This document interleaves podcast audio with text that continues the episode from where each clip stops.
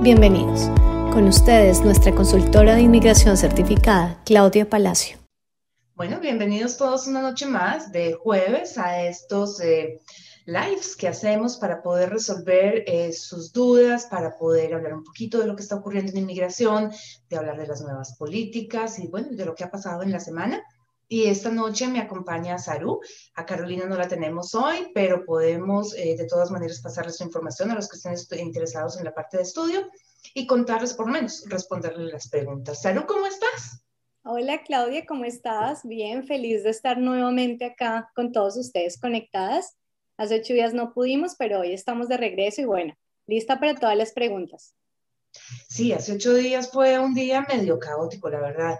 Hace ocho días fue eh, la apertura del programa de Public Policy que lanzó el Ministerio con sus 90 mil residencias para estudiantes internacionales y trabajadores esenciales, que fue verdaderamente una locura. Y pues bueno, eh, la categoría de estudiantes se llenó como lo esperábamos en poco tiempo, duró un poquito menos de 24 horas, que realmente me sorprendió. Yo pensé que iba a durar menos pero de todas maneras fue un tiempo corto para muchísimas personas que se quedaron esperando eh, resultados de exámenes de inglés, eh, por ejemplo.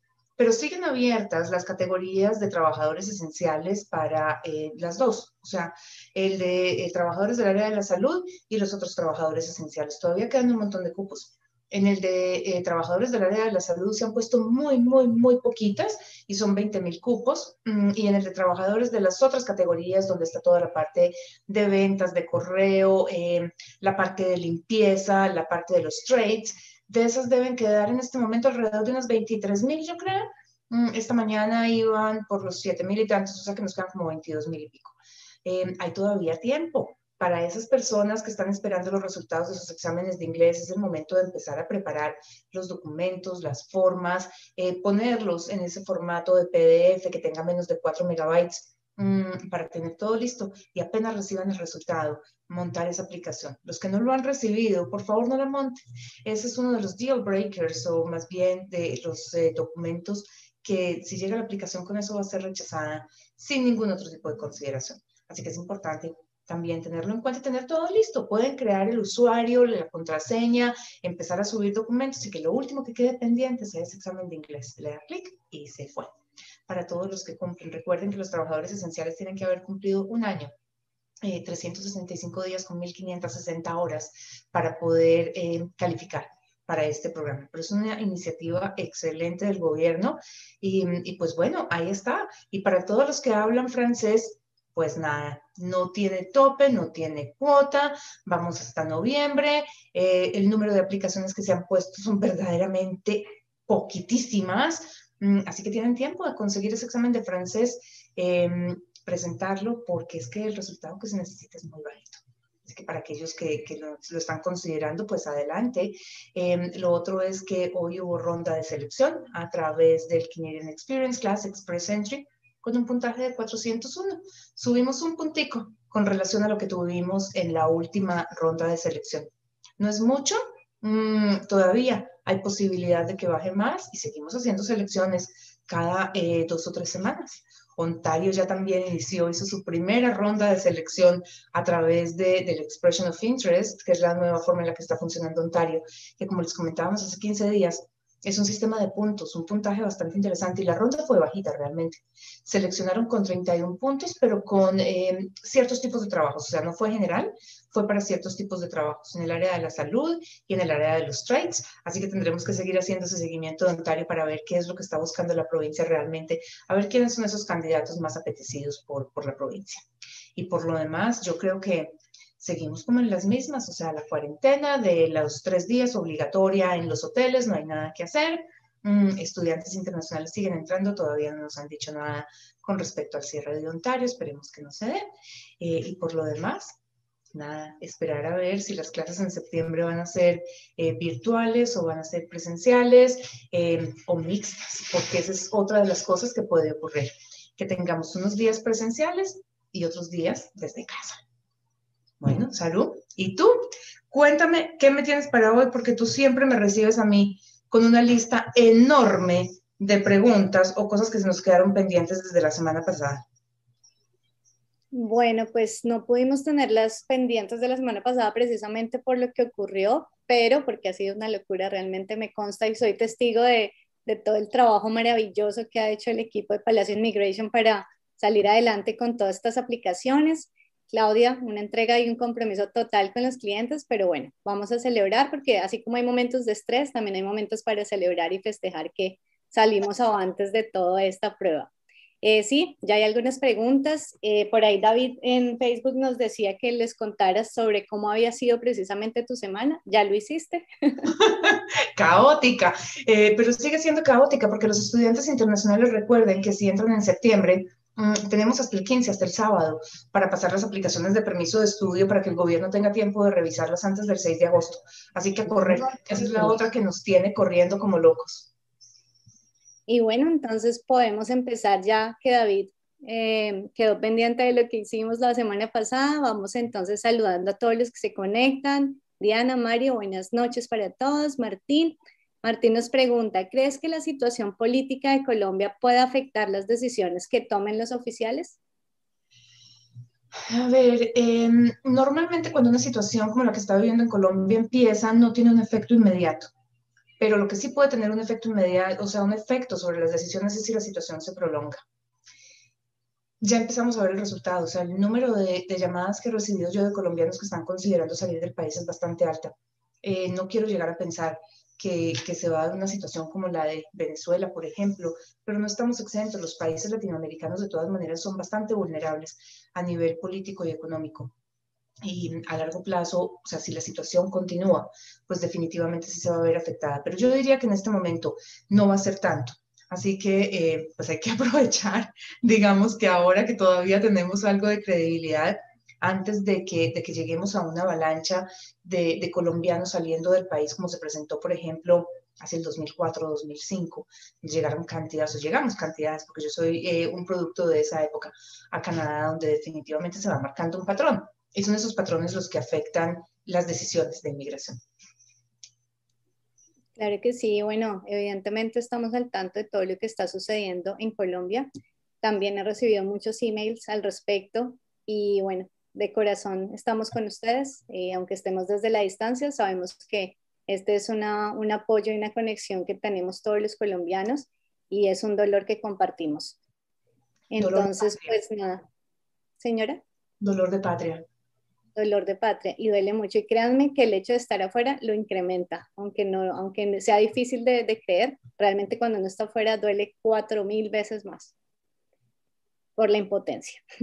Pero bueno, eh, continúo con Paola, ella nos dice, hola Claudia, el tiempo de procesamiento de la visa se cuenta desde que RCC notifica el recibido de los biométricos o desde que son tomados en el BAC. Hace 20 días tomé mis biométricos y no sé si debo recibir una notificación al respecto. A ver, no, no hay una notificación de inmigración de que se recibieron los biométricos. Aparece en el portal de MyCIC el día en que te los hiciste, pero eso es una transmisión automática. O sea, en el momento en el que los toman, el BFS los despacha inmigración y aparecen ahí registrados. Una aplicación completa es lo que nos pide inmigración y mm, yo diría que completa que incluye los biométricos, pero no significa que para el 15 de mayo, o sea, para pasado mañana, tengan que tener ya biométricos. Si ustedes miran hoy la página de CIC, dice que el tiempo de proceso son nueve semanas. De aquí a, agosto tenemos mayo, junio, julio, agosto, eh, tenemos tres meses que son 12, mm, o sea, 12 semanas, y justamente esas semanitas que nos quedan ahí en el intermedio es para poder tener biométricos. Entonces yo diría que em, el tiempo de proceso empieza a contar ya, pero obviamente si no hay biométricos, la aplicación no se considera completa. No significa, como les digo, que tenga que estar antes del 15 de mayo. Perfecto. Seguimos con Jean-Pierre. Él dice, actualmente soy estudiante internacional de un college que cumple los requisitos para acceder al Postgraduate Work Permit. También trabajo part-time en un NOC A y el empleador me ha ofrecido una posición full-time. Permítame que la, la pregunta estaba larga a tiempo indeterminado una vez terminado mi programa a fines de este año. Mi pregunta es, ¿puedo aplicar un permiso de trabajo cerrado a través de la FTA Canadá-Perú con esa oferta de trabajo o necesariamente tengo que aplicar al PJWP una vez terminado mi programa de college de duración de un año? ¿Me repites en qué es el trabajo, Salud? Porque es que el Tratado de Libre Comercio de, Canadá con Perú tiene, o sea, tiene categoría eh, excluida, que son los profesionales, y categoría incluida, que son técnicos y tecnólogos. Y son unos códigos específicos. ¿Qué nos dice él de su oferta de trabajo? Él nos dice que está trabajando en un NOC A, pero no me, no me dijo la profesión como tal. Y él menciona que bueno, la otra parte de su pregunta era que si con esa oferta de trabajo ganaría los 50 puntos en Express Entry sin necesidad del LMIA. Claro, lo que pasa es que hay una condición cuando se tiene una oferta de trabajo a través del Tratado de Libre Comercio. Y empecemos a desenredar esto. Los códigos A están permitidos en el Tratado de Canadá y Perú, así que ese es un código A fantástico. No es obligatorio que él saque el PGWP, se puede ir directo por el Tratado de Libre Comercio, pero valdría la pena empezar a hacerlo antes de eh, o sea, no esperar mucho tiempo, porque la cuestión es que él termina el, programa de estudio y para poder empezar a trabajar tiene que tener un permiso de trabajo. Entonces, un, hay que mandar para el Tratado de Libre Comercio primero la oferta de trabajo a través del portal y después aplicar para el permiso. Lo del portal es inmediato, pero el permiso se va a demorar. Esa transición hay que hacerla rapidito. Entonces, si lo puede empezar a hacer desde ahora, muchísimo mejor. Y si no, pues bueno, ya mandándolo queda en implied status, pero pues lo importante es no dejar correr ese tiempo porque no podemos dejar que se expire el estatus. Vuelve y juega. Mm, puede ser, idealmente, porque si necesita los 50 puntos es maravilloso tener la oferta, empezar a trabajar de una vez con ese permiso, pero el tiempo de la oferta de trabajo va a empezar a contar a partir del día que llega ese permiso a aprobar para que cuenten los 50 puntos de, una oferta de trabajo, tiene que haber un año de trabajo con el permiso cerrado. No se pueden pedir antes. Esa es la diferencia con el LMIA. Cuando a mí me aprueban el LMIA, yo desde ese momento puedo pedir los 50 puntos. Cuando se hace a través de un LMIA exempt, tengo que trabajar un año completo antes de que me los dé. Hay que ver ese perfil, a ver si se justifica hacer todo este, este trámite o no porque definitivamente pues es mucho más sencillo hacer un PGWP, un permiso de trabajo de posgraduado. Pero si necesitamos los 50 puntos, de todas maneras hay que hacer un, tratado de libre comercio si es que él tiene la oferta. Entonces, pues nos iríamos por el que nos convenga más. Yo soy partidaria de hacer el menor número de trámites posibles, el más barato y el más sencillo, siempre y cuando sea el que me sirva. Entonces, pues como te digo, depende de ese perfil. Bueno, espero que le haya quedado claro a Jean-Pierre lo, lo que estaba preguntando con respecto a los 50 puntos también. Eh, Mario nos dice, ¿cuál es el portal o la página para solicitar la visa? Entiendo que para Estados Unidos es otro y es ahí donde no se puede generar un perfil hasta no empezar o aplicar a la residencia permanente o estoy confundido. Eh, yo creo que sí hay una confusión. yo manejo únicamente ley canadiense, yo no tengo ni idea de ley americana. Lo que pasa es que el Express Entry, más bien, el gobierno canadiense tiene eh, la página del Express que es una página bastante tentadora. Es muy emocionante porque uno puede entrar a hacer el cálculo de puntos y simplemente poner la edad, el, em, no sé, el nivel de inglés que uno más o menos calcula que tiene, mm, y no sé, la carrera, el título, y le va a decir, bueno, usted tiene 380 puntos. Pero cuando uno dice, le dice a esa página 380 puntos, hay otra página que le dice, usted es elegible con este código, puede, puede iniciar su perfil.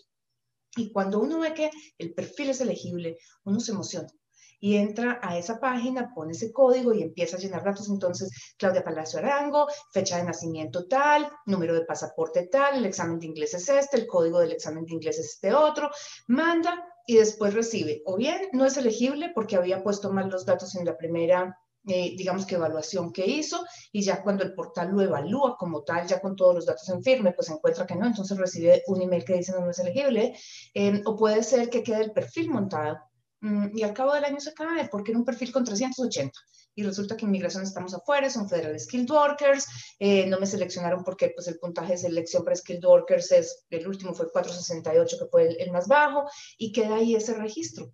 Ese registro es el que es peligroso que quede cuando yo meto mis datos personales, no cuando yo meto mi edad, 35 años, eh, una maestría y no sé cuántas cosas más que me dice 380 puntos, sino cuando me dice 380, ponga su perfil, este es elegible y ahí es donde pongo yo mi nombre completo, mi número de pasaporte y ese es el que ya no hay nada que hacer. Y hay muchas personas que cometen el error cuando hacen esa evaluación de puntos inicial, contestan mal una pregunta, eh, reciben el, el OK y entran ya a poner datos puntuales y allí es donde aparece un no elegible. Entonces, aún si es un no elegible, queda ese registro. Esa es la página que no se debe llenar. Mm, en Estados Unidos no tengo ni idea cómo funcione, pero es que este tampoco es una, una página para hacer una visa, es una solicitud de residencia el Express Entry.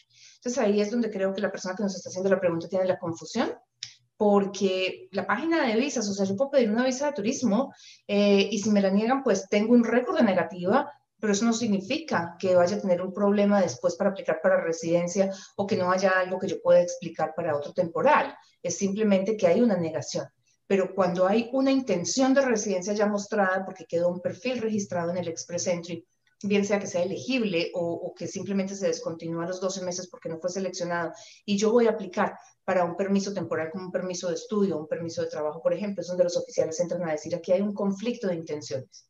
Usted me dijo que quería venir temporalmente, pero ya me dijo que se quería quedar del todo, entonces me queda la duda de si va a respetar esa temporalidad o no. Ese es el riesgo.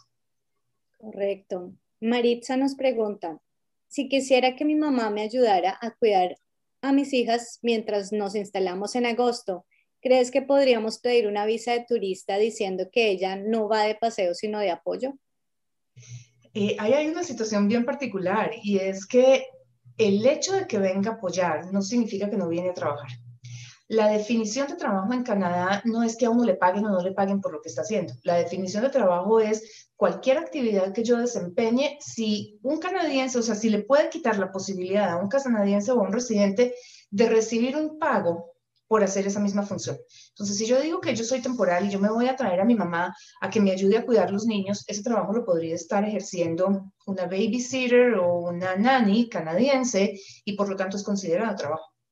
Ahora, hay un factor adicional y es que en este momento Inmigración Canadá no está revisando visas de turismo. Simplemente, o sea, las está recibiendo, pero no revisa las aplicaciones. Entonces no tiene ningún sentido presentar esa aplicación en este momento. Y como te digo, pues, eh, o sea, decir me voy a traer a mi mamá que me ayude a cuidar a mis hijos es más bien apostarle a una negativa porque hay una intención de trabajo sin autorización. Cuando son padres de residentes o ciudadanos canadienses, hay un proceso que es la supervisa, que es para que vengan dos años, y eso sobreentiende que los padres van a estar en la casa dándole a uno la mano, pero cuando son temporales no. Bueno, perfecto. Eh, voy con la pregunta de Oscar y me transfiero a YouTube. Hay bastantes preguntas allá también.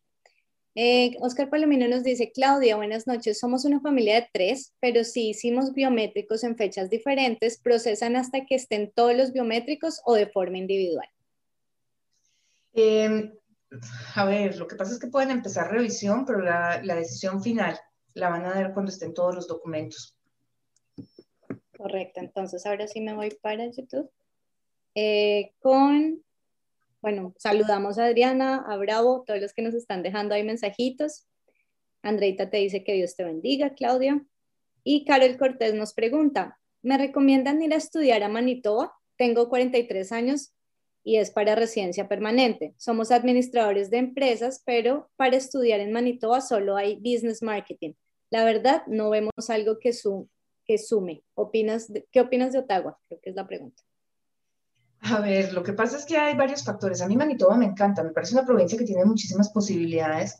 Toda el área administrativa está en alta demanda, desde los asistentes administrativos hasta los gerentes administrativos, pasando por todo lo que tiene que ver con finanzas y mercadeo. Entonces, si me preguntan por posibilidades laborales y de sacar una nominación, definitivamente sería allí. Pero es cierto lo que tú dices, eh, los programas son bastante limitados y eso es un factor de rechazo de visa. El hecho de que sean administradores de empresas y vengan a estudiar un business marketing, porque básicamente lo que está ocurriendo es que yo me estoy devolviendo en mi nivel educativo. O sea, no es que yo esté estudiando un marketing management, que es una gerencia de mercadeo, sino que estoy estudiando un programa básico de, administración con un, énfasis en mercadeo y allí se pueden presentar problemas. Eh, Ottawa tiene la particularidad de que es Ontario. Y pues si yo necesito una nominación provincial, Ontario, pues ya en este momento es de puntos, tenemos que ver cómo se va a mover esto, cuál va a ser el rango de, de selección, si van a ser selecciones generales o si van a seguir siendo como hicieron la de, la de ayer, por ejemplo, que fue para unos códigos específicos y entonces sería un tiro al aire, como diríamos en Colombia, porque yo nunca sé qué es lo que van a seleccionar. O sea, por más de que tenga el puntaje, si Inmigración Ontario resuelve que lo que quiere hoy son enfermeras y yo estoy en ingeniería de sistemas, pues por más de que tenga el doble o el triple de puntos, igual no entro. Y la demanda laboral de la provincia pues cambia dependiendo de la época, entonces pues sería un riesgo. Mm, es buscar en Manitoba a ver qué hay, qué te gusta, qué se puede hacer, pero definitivamente esa parte de estudios es, es un proceso delicado porque de esa elección depende realmente el éxito de este proceso. Hoy me decía justamente un cliente en una consulta, me decía, pero es que yo pensé que yo podía escoger lo que yo quisiera hacer en la vida.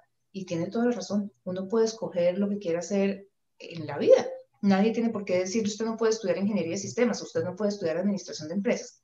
Pero es que de lo que tenemos que partir es que el oficial de inmigración está viendo una aplicación desde la perspectiva de un proceso temporal, no de un proceso de residencia permanente. ¿Y qué dice él? El programa de estudios está diseñado para que la persona venga y estudie algo que le va a servir para crecer profesionalmente cuando regrese a su país de origen. Y si yo tengo un administrador de empresas y va a venir a estudiar administración de empresas con un énfasis en mercadeo, programa de dos años, pues hombre, ¿por qué más bien no viene y estudia una especialización de mercadeo de un año? ¿Cierto? Y eso es factible. Y eso sería una progresión, sería una adición, sería algo que mejora el perfil. Pero de volverse a estudiar administración de empresas, pues no. Y eso es lo que está viendo el oficial. O sea, al son de que va a venir una persona a pagar 16 mil dólares de un año de estudio por algo que no le va a ayudar en nada. Esa es la ecuación que tenemos que hacer cuando nos sentemos a evaluar. Si bien es cierto que son pocos los programas de dos años, también es cierto que cuando la posibilidad de negativa de la visa es tan alta, es mejor prepararse para pagar dos programas de un año. Y de eso sí hay varios en Manito programas de un año que te pueden ayudar a crecer en la parte de administración, bien sea por la parte de finanzas, por la parte de mercadeo, por la parte de, no sé, análisis de datos, para toma de decisiones eh, de negocios, por ejemplo. Mm, hay muchos de esos. Sería más bien prepararse financieramente para presentar fondos dos veces. Perfecto. Continúo con Andrés Yaguara. Él dice, ¿es posible acceder a la residencia permanente a través del estudio de un programa de tres semestres pero que los mismos se cursan en un año calendario? Sí, o sea, tres, años, tres semestres, aunque se cursen en un año, me van a dar 16 o 18 meses de, permiso de trabajo posgraduado. Entonces, si yo los curso en un año calendario o si los curso en esos 16 meses, no es relevante. El problema es saber si voy a tener suficiente con un año de trabajo después. Porque es que acordémonos, o sea, hacemos cuentas muy alegres con los permisos de trabajo. Entonces, no, a mí me van a dar tres años y trabajo tres años. Pero es que en tres años no tengo cómo meter tres años de trabajo sin tener que regresar a mi país. Porque es que tenemos que cumplir con dos, dos condiciones para que nos cuenten la experiencia de trabajo. Una condición es el número de días calendario. Son 365 días para que me sumen un año. Con un mínimo de 1.560 horas al año. Em, pero no es que yo pueda hacer ocho meses con 40 horas semanales, entonces me suman las 1560 y estoy lista. No, tengo que cumplir con las dos condiciones. Tres años de experiencia laboral dan un, excelente puntaje. Pero ¿dónde voy a meter yo tres años si me dan solamente tres años? Y tengo de gabela, o sea, de juego, el tiempo que se demoraron en aprobarme mi permiso de trabajo de posgraduado, que puede ser, dependiendo del oficial que nos toque, tres semanas o dos meses y medio, o tres meses y estoy muy de buenas. Ese es el riesgo, que yo no puedo contar con los tres años completos o con los dos años completos o con los 16 meses completos. Tengo que dejar un espacio para poder poner el perfil en el Express Entry, recibir invitación a aplicar, mandar documentos de soporte y poder extender mi permiso a través de un bridging. O tener el tiempo suficiente para poder presentar mi solicitud de nominación provincial que la revisen, me la prueben, mandar aplicación de residencia para poder extender con un bridging o con la carta de soporte de la nominación provincial. Esos tiempos no pueden ser tan estrechos. Ese es el riesgo de programas cortos. Un programa de tres semestres me da 16 o 18 meses de permiso de trabajo abierto. Si me alcanza con un año, fantástico. Pero si necesito dos años, pues no me va a servir de todas maneras. Tendría que entrar a jugar con una oferta de trabajo a través de un LMIA, de un tratado de libre comercio o de una nominación provincial. Claro. Eh, Adriana, nosotros con la única provincia que no trabajamos es con Quebec, entonces no podemos responder a tu pregunta sobre estudios. Eh, Lupita nos dice, me dio las respuestas de las preguntas que quería realizar. Saludos, siempre los veo. Bueno, ya le respondimos a Lupita. Alejandro, ¿cree que este tipo de puntaje de 400 para la experiencia canadiense, Canadian Experience Class, siga estable durante el año o va a subir mucho? Dependemos de COVID realmente. Eso es lo que va a marcar hasta dónde vamos a estar con estos, estos puntajes. Em, hay muchas cosas que están ocurriendo que ya vamos viendo O sea, que las cosas pueden empezar a cambiar. Claro que aquí damos un paso adelante y nos, nos devolvemos dos, todo hay que decirlo también. Mm, porque hace, no sé, cinco semanas las universidades dijeron el semestre de mayo se va eh, presencial y dos semanas después dijeron no, nos vamos eh, online hasta septiembre. O sea, eso depende de cómo estén los casos de COVID. Mm, pero por las cosas que se han venido dando, por la vacunación como viene corriendo, pues estaríamos pensando en que vamos a salir de COVID después de septiembre o para septiembre, por ejemplo. En el momento en el que salgamos de COVID, pues tenemos que empezar a llamar la gente que está afuera eh, o sea, los federal skilled workers en ese momento deberían volver a subir los puntajes. En este momento los tenemos bajitos porque es que tenemos que completar la cuota que quedamos debiendo del año pasado de residentes permanentes y la cuota de este año. Pero no vamos a seguirlo sacando toda la vida de acá. Tenemos que empezar a traer a la gente de afuera porque los de aquí se nos están acabando de todas maneras. Y en ese orden de ideas el puntaje tiene que subir. Los de afuera han estado esperando tienen unos niveles de inglés altísimos porque se han preparado durante todo un año. Ellos siguen estudiando afuera, entonces pasan de un posgrado a una maestría y suben puntos. Y pues ahí tenemos. Entonces yo no sé hasta dónde va a aguantar el 400, pero lo cierto del caso es que el puntaje vuelve a subir en algún momento cuando salgamos de COVID. Perfecto, sí, eso esperamos. Pues que sigan bajitos por un buen tiempo. Ángel nos dice, eh, ingresé mi aplicación el 30 de diciembre e inició, e inició el college el 28 de junio y aún no tengo respuesta. ¿Cuál sería tu recomendación? Y si tiene algo que ver que fue presentada en español. Hay un buen número de aplicaciones que están rezagadas. Mandar un web form es lo único que se puede hacer.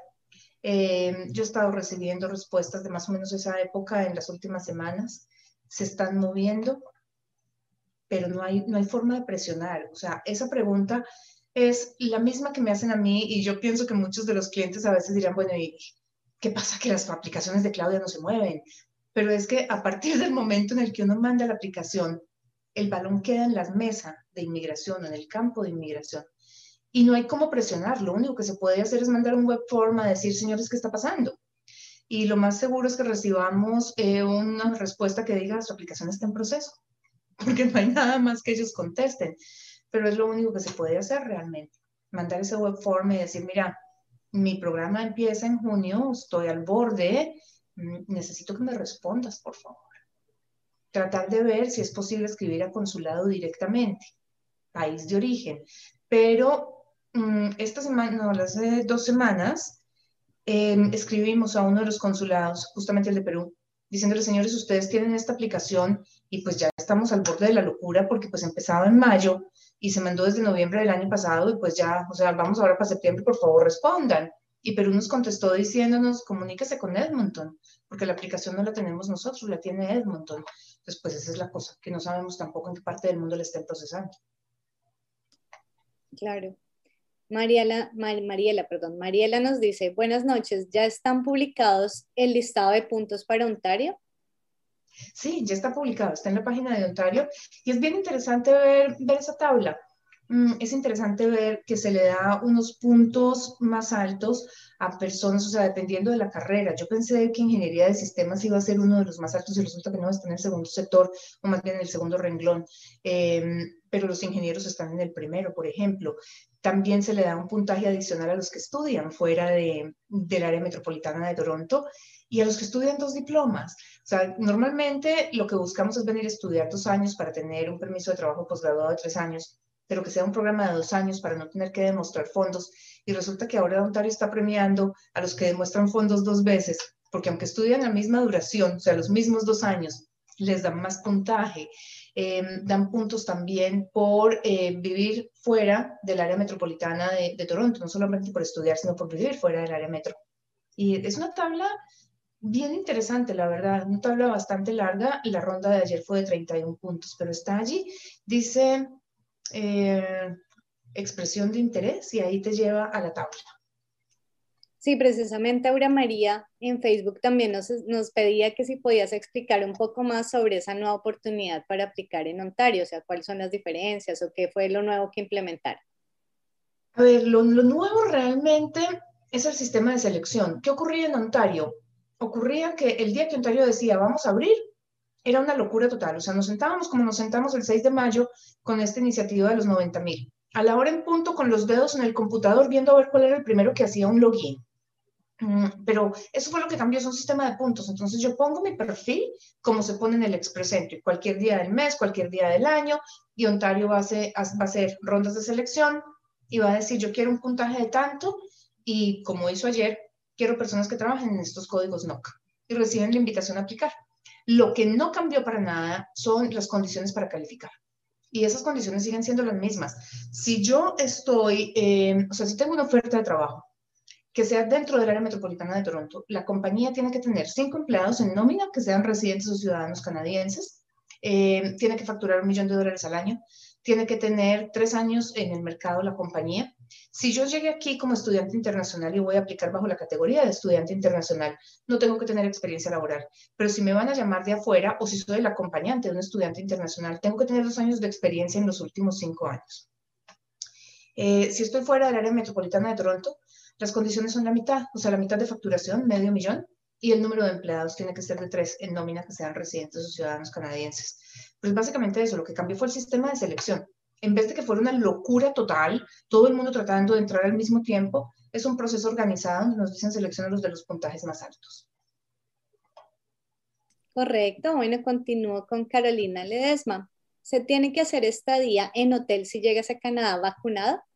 Sí no hay nada que hacer con vacunas, un vacuna. Tenemos que traer el examen de COVID con 72 horas antes, llegar al hotel por las tres, los tres días o hasta que salga el resultado de mi examen de COVID y después hacer los 11 días de cuarentena. Porque es que además les cuento una cosa, la vacuna no impide que una persona se contagie de COVID.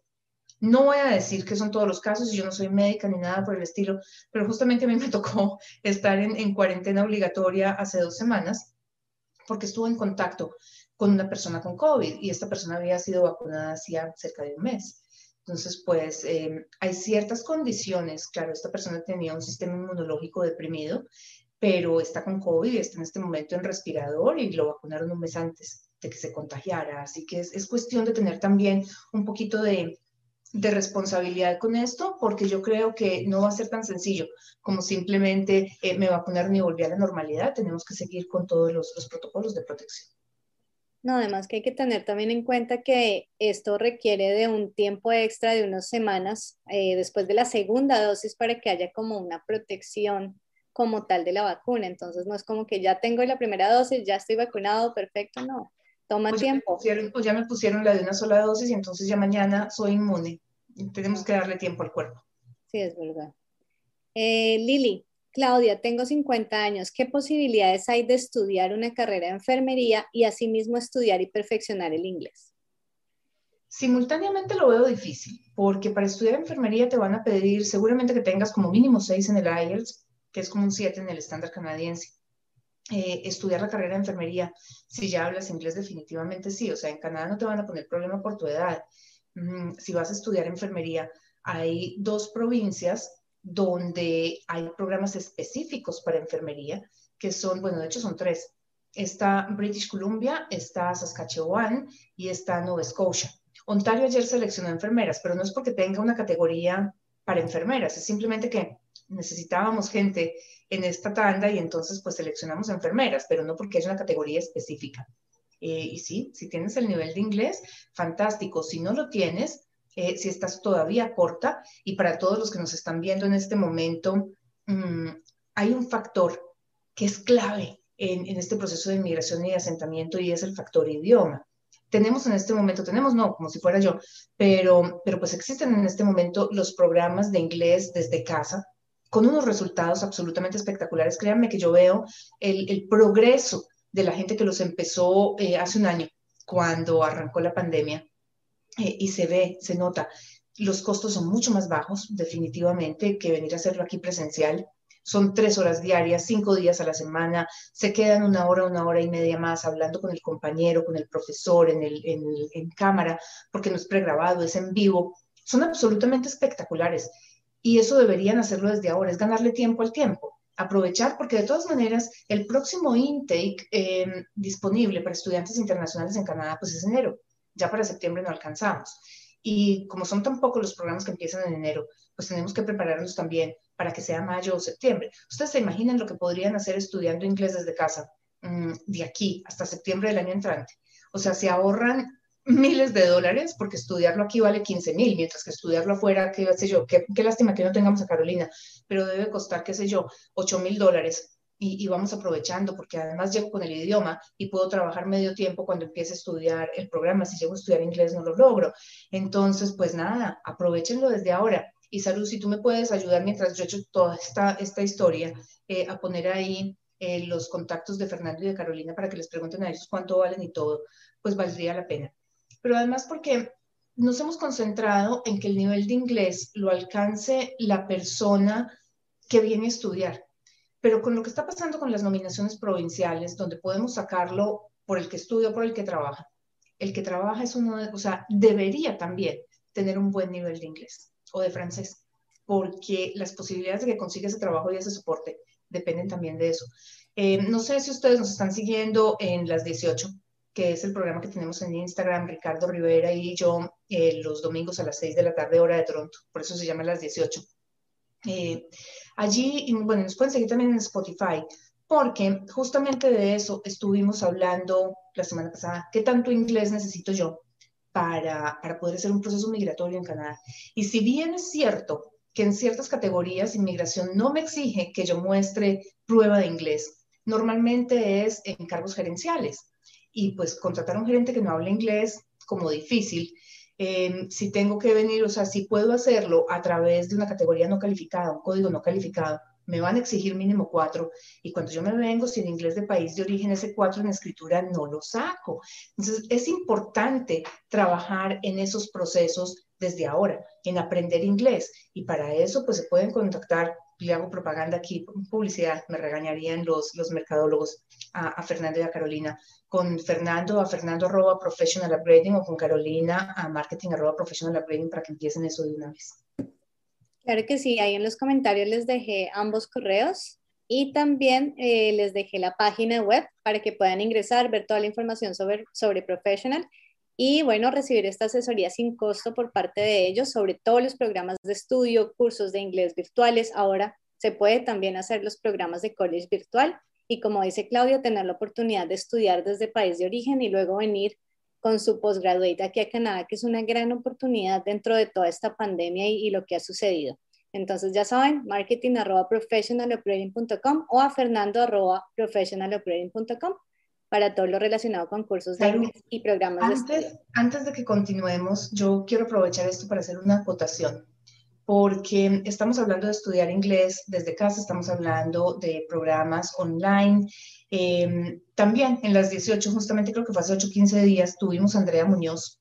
Em, Andrea eh, ha sido una seguidora, una seguidora de las redes nuestras desde hace muchísimo tiempo. Y yo no sabía, eh, que Andrea conocía también a Ricardo o que, seguía a Ricardo en las redes sociales y fue Ricardo el que me dijo, quiero invitar a Andrea para que ella nos maneje este tema de si vale la pena o no em, empezar mi programa de, o sea, cualquiera que sea el académico desde país de origen. Y hablando justamente con Andrea, Andrea llegó a Canadá, creo que fue hace 10 días, algo por el estilo, ya terminó su primer año de carrera, pero llegó de una vez con trabajo, por todo el trabajo, o sea, por todo ese networking que hizo Andrea desde, desde Colombia. Ella es colombiana. Vale la pena que oigan esto en Spotify porque ahí ella lo explica bastante bien cómo lo hizo. Pero mi punto iba allá.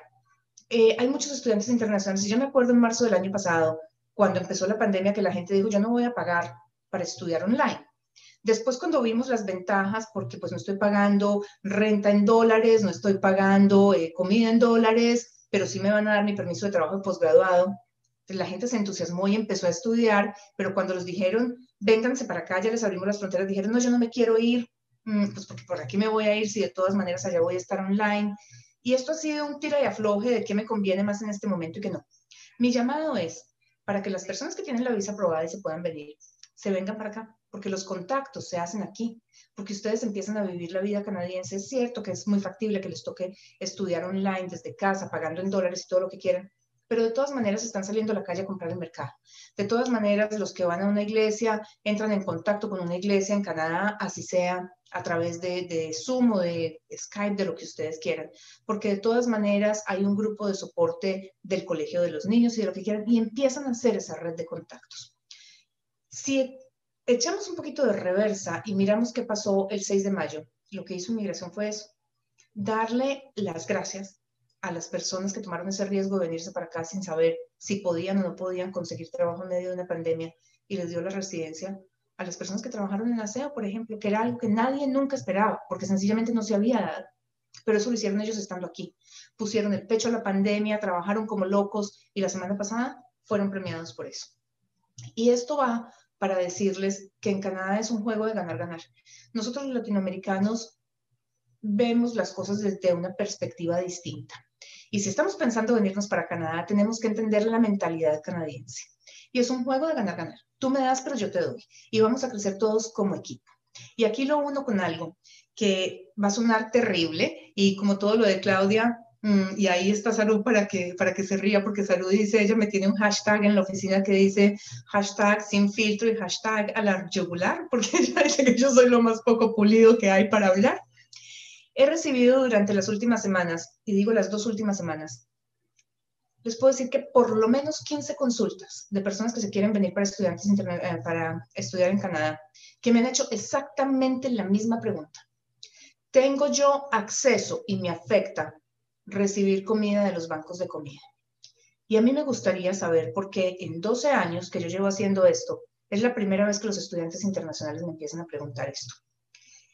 ¿Tienen acceso? Definitivamente nadie se los va a negar porque en Canadá la comida no se le niega a absolutamente nadie. Pero aquí va, donde iba mi punto, es un juego de ganar-ganar. Los bancos de comida existen para que las personas que no tienen cómo comer tengan un recurso, no para que lo usemos simplemente porque yo lo quiero hacer o porque me lo están regalando, que es en cierta forma nuestra forma de pensar latinoamericana, pues lo regalan, pues lo tomo, eh, pero resulta que aquí no funciona para eso existe para el que no tenga, lo pueda usar y no esté sufriendo. Nosotros con nuestro comportamiento le enseñamos al sistema cómo comportarse. Si en algún momento empieza a verse una tendencia generalizada de que los estudiantes internacionales lo necesiten o no lo necesiten, y quiero que quede claro, si lo necesitan, está perfecto, pero si no lo necesitan y se genera una tendencia los bancos de comida van a llegar a un momento en el que van a decir, los estudiantes internacionales no califican. Va a llegar un momento en el que Inmigración Canadá van a decir, aquí algo está pasando, entonces pues que no demuestren 10 mil, sino, qué sé yo, 15 mil eh, por el aplicante principal para que se puedan sostener, porque de eso se trata. Mi llamado es para que no haya, no digamos un abuso, pero sí un, un uso sin razón de un sistema que está hecho y está diseñado para ayudar al que no tiene y no para que lo usemos simplemente porque sí. Eh, y suena terrible, definitivamente, pero, pero sí quería hacer el comentario en el webinar porque me llama profundamente la atención. Canadá es el país donde ustedes quieren vivir, donde yo me quise venir a vivir justamente por la calidad de vida que tiene. Y la calidad de vida que tiene la tiene porque aquí los procesos se siguen, las normas se cumplen y sobre todo se respetan y se respetan de corazón. No, no voy a decir que es perfecto, porque ni más faltaba, no lo es, pero el abuso es mínimo. Y parte del abuso es aprender a decir, si está el computador puesto sobre la mesa en la cafetería o en el café, en lo que sea, y no es mío, no me lo llevo, ese computador le pertenece a alguien. Y es lo mismo que ir a un banco de comida a decir, yo vengo por un mercado cuando yo tengo con qué pagarlo. Le estamos quitando ese mercado a una persona que no lo tiene. Y créanme, yo que he vivido aquí ya 18 años, les puedo decir que ha habido momentos en Canadá en la historia donde los bancos de comida salen a pedir colaboración porque no hay comida para la gente que no lo tiene. Entonces, si no lo necesitan, por favor, no lo pidan. Perfecto, muy buena aclaración e información. Vanessa nos dice, con lo del plazo del 15 de mayo, ¿significa que todos tenemos respuesta antes del 6 de agosto? Ya se refiere a los permisos de estudio. No, no es garantizado, pero es el plazo máximo que nos puso inmigración. Mm, es factible que haya algunas visas que se demoren más, pero la gran mayoría serán revisadas y tendrán una decisión, aprobación o negativa, lo que sea, antes del 6 de agosto. Javier Dulanto dice, hola Claudia, saludos desde Perú, estamos muy felices de poder llevar el proceso de visado contigo. Qué bueno, Javier, ya es cliente de nosotros. Voy a irme para YouTube porque también hay muchas preguntas por este ladito. Eh, me quedé en Ángel Ortiz. Laura, hola Claudia, ¿puedo tener una aplicación por Provincial Nominee y aplicar por el Canadian, Canadian Experience Class? ¿Es permitido? Yo puedo tener el número de aplicaciones que quiera en los sistemas canadienses. Las únicas dos que son excluyentes son que me patrocine mi pareja dentro de Canadá y fuera de Canadá, básicamente porque no puedo estar en dos sitios al mismo tiempo. Pero, pero yo puedo tener dos, Canadian Experience Class y, y tener la denominación provincial. Ahora, si yo tengo un perfil en el Express Entry, eh, o sea, que califica bajo el Canadian Experience Class, y tengo una nominación provincial, hay que ver cuál me conviene más en términos de cuál es mi relación laboral con mi empleador. Porque si yo lo tengo bajo el Canadian Experience Class, significa que yo sola llego al puntaje, eh, que no necesito nada más y que voy a ser movible. Si yo hago una solicitud de nominación provincial, la compañía que me está dando la oferta de trabajo está firmando un documento con el gobierno que dice que me van a seguir empleando por lo menos por un año más después de residencia. En el momento en el que se apruebe esa nominación provincial y esa residencia, yo me tengo que quedar en la provincia y con la compañía. Yo no puedo salir corriendo a, trabajar en otra parte porque hace parte de las condiciones. Entonces, pues hay que ver es eso. ¿Cuál me conviene más? ¿Qué tan contenta estoy? ¿Y qué posibilidades tengo de crecimiento? Porque es que puede que yo esté muy contenta, pero por decir cualquier cosa, eh, estoy trabajando en, no sé, desarrollo de software, eh, soy recién graduada mm, y me están pagando, ¿qué te digo yo? 40 mil dólares al año. Pero yo sé que a un desarrollador de software con dos años de experiencia le pagan 80. De aquí a que aprueben mi, mi visa, eh, mi residencia, perdónenme, hace rato me puedo estar yo ganando los 80 mil dólares al año si me voy a trabajar con otra compañía pero si me quedo, no, me van a subir lo que me suban al año, el 2, el 3%, si es que me suben, porque en Canadá los salarios no suben todos los años. Entonces depende de qué me convenga también y qué tan atada voy a quedar a esa compañía y a esa provincia. Bueno, perfecto. Hoy yo he estado tan concentrada con las preguntas que no le he dado a Claudia tiempo ni de respirar ni de tomar agua ni siquiera, entonces voy a brindarles perdón. Yo estoy acostumbrada, Saru, así me mantienes también. Saru, es una desconsiderada.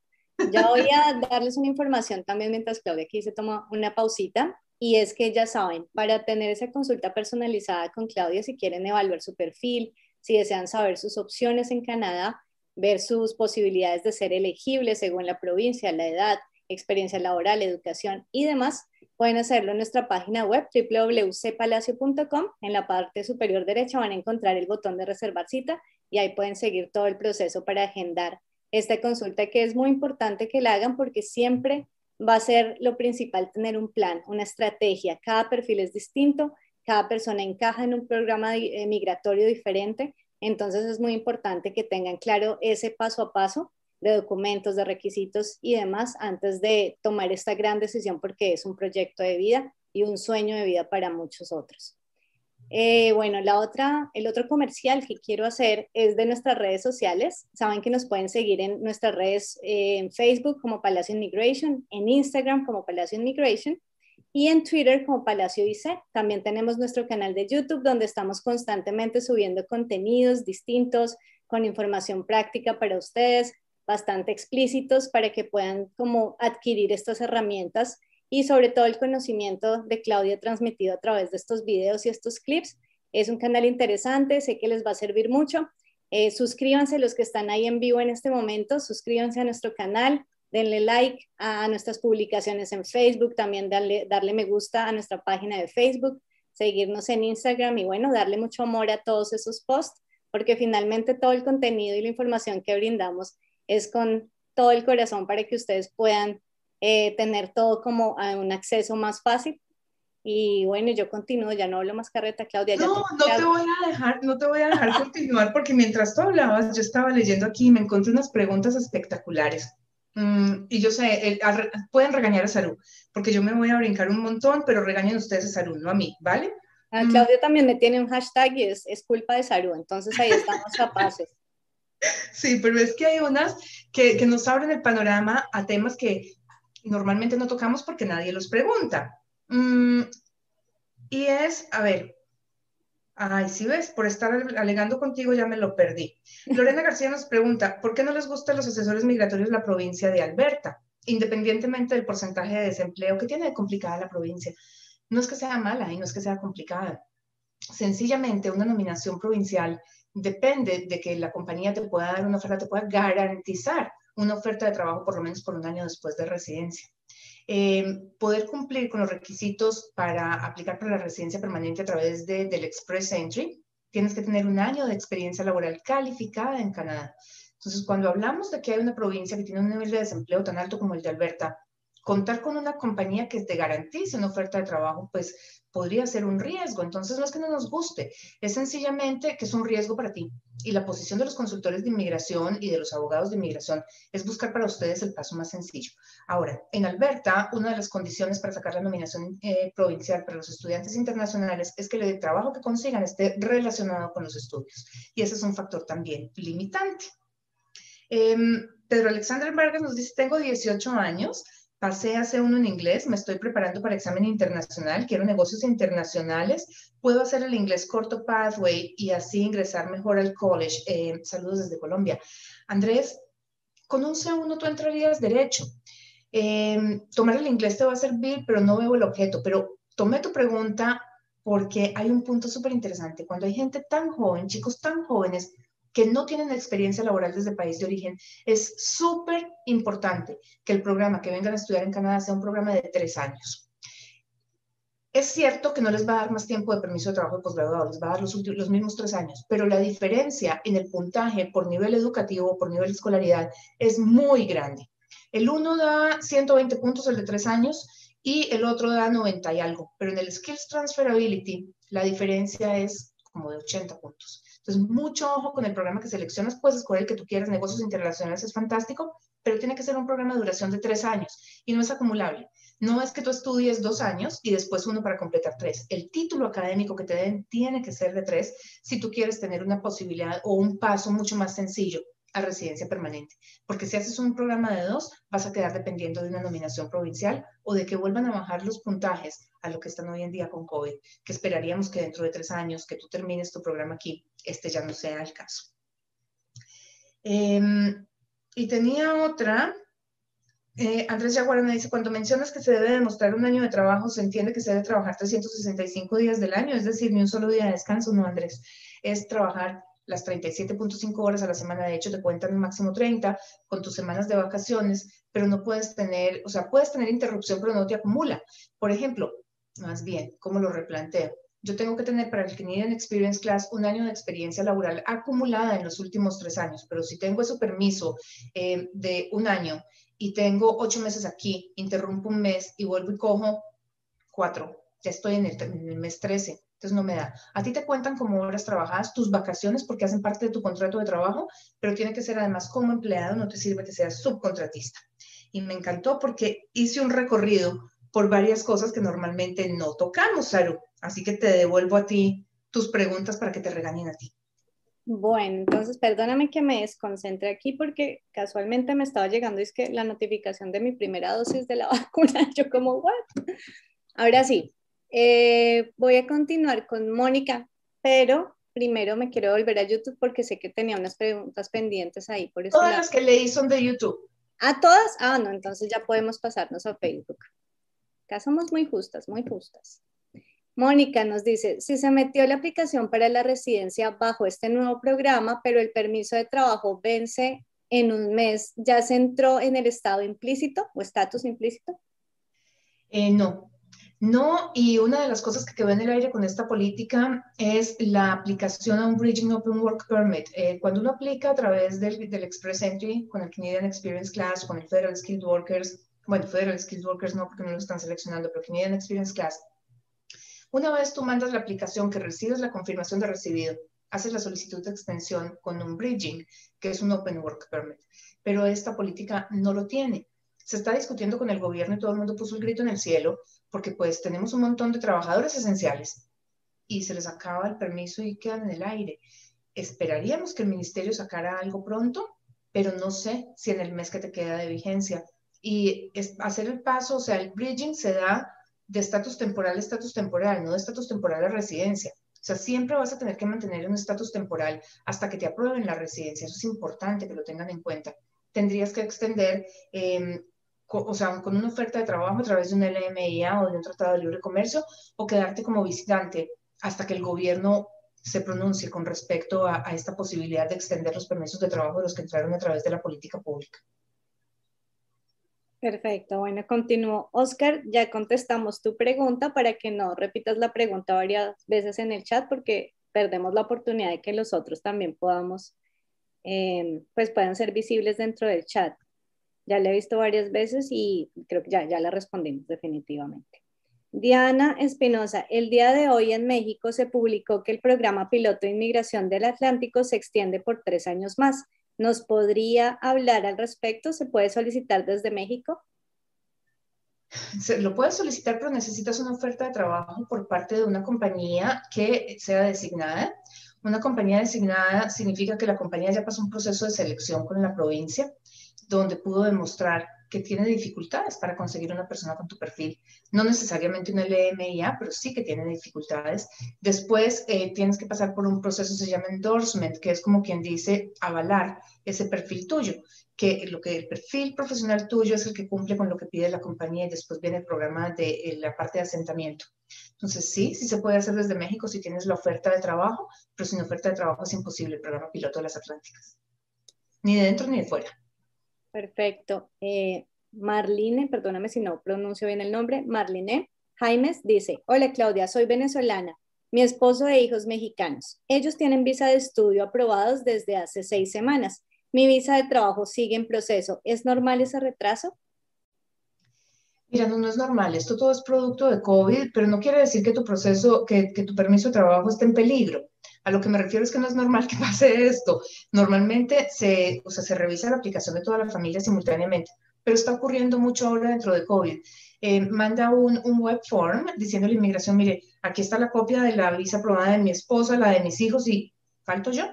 Entonces, pues me quiere decir, por favor, qué pasa. Pero esto se ha dado solamente dentro de COVID. Es, es un poquito de desorden. Hace poco leía yo unas notas de inmigración donde decían, pasa es que tenemos las cosas un poquito complicadas los oficiales de inmigración, o sea, están trabajando desde casa, son sistemas sensibles, o sea, ya por lo menos no hay el problema de que tengan que ir a la oficina, los están dejando trabajar desde sus equipos desde casa, pero pues seguimos con información limitada. Después eso es lo que genera este tipo de cosas. Se han evaluado las cosas a pedacitos, por partecitas, no había biométricos aquí, se revisaron eh, documentos por, pues, o sea, por partes, entonces van quedando rezagos y hay que decirle a inmigración, podría por favor vincular nuevamente la aplicación. Mire, señor, que es que ya mi familia está lista, yo aquí quedo pendiente, pero no podemos llenar inmigración de emails a través del web form con tres a la semana. Tenemos que darles un margen de espera, o sea, manda uno hoy y manda otro dentro de tres o cuatro semanas. Perfecto. Bueno, antes de irme con las últimas preguntas, eh, quiero recordarles que nos pueden escribir a hola.cpalacio.com. Ahí está en pantalla mientras hablo en la parte de arriba, hola.cpalacio.com si desean agendar la consulta con Claudia, si quieren saber sobre la información de Professional Upgrading, comunicarse con Carolina, yo les puedo hacer el puente, o con Fernando, también nos pueden escribir pues para resolver ciertas inquietudes que tengan de casos específicos. Y bueno, ahí estamos siempre para brindarles la información. Recuerden que cada jueves estamos aquí a las 8 de la noche, hora Toronto, Canadá. Verifiquen por favor la hora de transmisión en vivo en su país de origen para que puedan ingresar, conectarse con nosotras y hacer sus preguntas en vivo. Ese es el objetivo de este webinar, de todos los, los live, tanto de YouTube como de Facebook, que podamos estar en contacto con ustedes y resolver esas inquietudes. Si no pudimos resolverlas hoy, quedaron muchas preguntas pendientes, como siempre, vuelvan a, al otro, vuelvan a conectarse con nosotros el próximo jueves, que aquí estamos y este espacio es, finalmente es para ustedes. Entonces me voy con Daniel. Él dice, teniendo experiencia en unos, perdón, en uno de los trades categoría C de un año, ¿qué es mejor? ¿Aplicar al OINP como In Demand Skills Trade o aplicar al Express Entry? Lo que pasa es que los trades no son código C, los trades todos son código B. Em, los in-demand skills del Ontario son todos código C. Tendríamos que entrar a mirar qué es exactamente lo que, lo que estás mirando tú. Eh, si es un código B en el área de los trades, que son los mecánicos, los carpinteros, los plomeros, los soldadores, los electricistas, eh, ¿quiénes más están allí? Los supervisores de recolección de cosechas, los de industrias primarias. Tienen una categoría separada en el Express Entry. Es la última ronda de selección que se hizo, creo que fue en agosto del año pasado. De eso se hacen rondas de selección cada dos o tres veces al año y el puntaje fue 415. Si estamos hablando de los occupations in demand en Ontario, que son códigos C, tendrías que tener la oferta de trabajo. Ese está abierto ahora a través de, la expresión de interés. Sí, ese hace parte de, la categoría de, empleador. No, ese no está abierto todavía a través de la expresión de interés, porque la expresión de interés está solamente para los códigos 0, y A, 0 A y B. Tendrías, creo que está cerrado en este momento, tendrías que esperar los que son los códigos de la categoría in demand, esos y las maestrías y doctorados se van a abrir más adelante a través de expresión de interés. Bueno, Steven nos dice, eh, Steven Ocampo de Colombia, ¿qué posibilidad tengo para migrar si soy docente y estoy terminando en psicología? Yo creo que esa es una de las preguntas o ese es uno de los perfiles que tendríamos que evaluar, sino que Claudia me corrija. Steven, por favor, escríbenos a hola.cepalacio.com para que podamos eh, resolver esa, esa inquietud. Mónica Fonseca, buenas noches. Quisiera saber cómo se actualiza la aplicación a residencia en el TR Pathway si en la aplicación estaba pendiente los exámenes médicos. Webform esa va a ser la forma de mandar los documentos que estaban pendientes, pero los exámenes médicos es lo menos preocupante de todo, porque cuando tú te haces los exámenes médicos, el médico manda directamente los resultados de inmigración. Cuando tú subiste la aplicación de TR2PR, mm, en el cuadrito tuviste que poner una explicación, o sea, tengo la cita programada para, no sé, el 20 de mayo. Em, ya con eso inmigración sabe que tiene que ir a buscarlos en su base de datos porque lo van a tener ahí en su plataforma. Entonces es lo que menos, menos te debe preocupar para los que quedaron debiendo eh, récords policiales, por ejemplo, que eso sí, les faltaron a muchísimos y hay países incluso que no, no se pueden mandar por anticipado, pues esos en este momento si los tienen se pueden mandar por el web form y si no, pues esperar a ver cuándo inmigración va a abrir, o sea, si es que va a funcionar igual que el Express Entry, que te abren un, un cuadrito y te dicen súbalo por favor ahí, o si nos van a mandar una carta diciéndolo, mándalo por web form o a través de este email específico, porque esa es otra de las cosas que ha ocurrido con COVID. Inmigración descubrió que pueden generar direcciones electrónicas eh, para casos específicos y es una maravilla porque no va todo a un solo email que era un desorden total. Bueno, Claudia, como siempre quedaron muchas preguntas pendientes. Por favor, conéctense con nosotras el próximo jueves para poder resolverlas. Si me equivoqué, perdón, Mario. me dice que lo leí muy rápido, que no era Estados Unidos, sino el EE de Express Entresión. Es que yo, también me confundo, perdón. Yo trato de ser la voz de ustedes, pero a veces me equivoco. De es culpa de Saru. Hashtag es culpa de Saru. Mario, acá te espero el próximo jueves porque tú siempre estás conectado, entonces ahí nos corregimos. bueno, un abrazo para todos. Claudia, yo antes de darte paso para que tú también te despidas, eh, vuelvo y les recuerdo que nos pueden seguir en nuestras redes sociales, arroba Palacio Facebook, Instagram, en nuestro canal de YouTube. Eh, darle like a todos nuestros contenidos y sobre todo verlos. Más allá de los likes y de los seguidores, lo que queremos es que ustedes aprendan con toda la información que tenemos y a través de la experiencia de Claudia, que es una experiencia larga de muchos años, que puedan hacer uso de esa información y esas herramientas para que tomen las decisiones adecuadas e inicien su proceso de la manera correcta para culminarlo con éxito acá en Canadá, porque ese es el objetivo. Y bueno, yo lo, lo, digo a título personal, sé que Claudia también lo siente, perdón, esto no es nada político, yo solamente quiero decir, fuerza Colombia, mucha resistencia, estamos con ustedes de corazón, sabemos que nuestra audiencia en gran porcentaje es colombiana y pues nada, mucho ánimo. Las cosas tendrán que mejorar en algún momento. Claudia, ya te doy paso. Bueno, eh, pues solamente dos anotaciones. Felipe Ibáñez nos pregunta si podemos enviar un link para el pago de la cita. Felipe, el link lo encuentras en nuestra página web, en cepalacio.com. En la parte alta hay un cuadrito dorado que dice agendar cita o programar cita y allí seleccionas tú el horario y haces el pago sobre la plataforma. Para los que van a reservar cita, van a recibir dos correos de confirmación, uno con el recibo de pago y otro que es el que lleva la información de nuestra cuenta de Skype para la cita y el enlace al cuestionario que tienen que llenar. Si no reciben uno de los dos en la bandeja de entrada, por favor búsquenlo en la bandeja de spam. Y para las personas que nos mandan preguntas o que enviaron cuestionarios o algo, si no han recibido respuesta, búsquenos en la bandeja de spam y pónganle que es un correo seguro, porque estamos teniendo problemas justamente con eso. Eh, y por lo demás, nada, agradecerles a todos por acompañarnos los jueves. Recuerden que este espacio es de ustedes. Ustedes deciden de qué quieren que hablemos. Eh, la semana entrante vamos a hablar un poquito de patrocinio familiar. ¿Cuáles son las clases de patrocinio? Porque nos han hecho varias veces la pregunta y lo teníamos olvidado. O no olvidado, no se había llegado el momento. La idea era hacerlo la semana pasada, pero en vista de que nos tocó cancelar en último momento porque amanecimos derecho eh, las siete personas de la oficina, pues ya a las siete de la noche, honestamente, no había sujeto, no había quien se sentara aquí a responder preguntas. Esa fue la razón de cancelación Mm, y lo íbamos a hacer la semana pasada. Así que dentro de ocho días hablaremos de patrocinio familiar. Déjenos en los comentarios, escríbanle a salud, a hola, arroba palacio y digan exactamente qué tema quieren. Y allí nos encontrarán. Nos, les estaremos explicando lo que quieren ustedes. Y el domingo, acompáñennos en, en las 18 a través de Instagram con Ricardo Rivera, It's Me, Ricardo Rivera o Palacio Immigration. Y esta vez estaremos hablando justamente del Canadian Experience Class. ¿Me sirve, no me sirve? ¿Es suficiente? ¿Qué significa? ¿Y para dónde me lleva? Nos vemos entonces el domingo en las 18 o dentro de ocho días en este espacio que, como les digo, es de ustedes. Que tengan una muy feliz noche.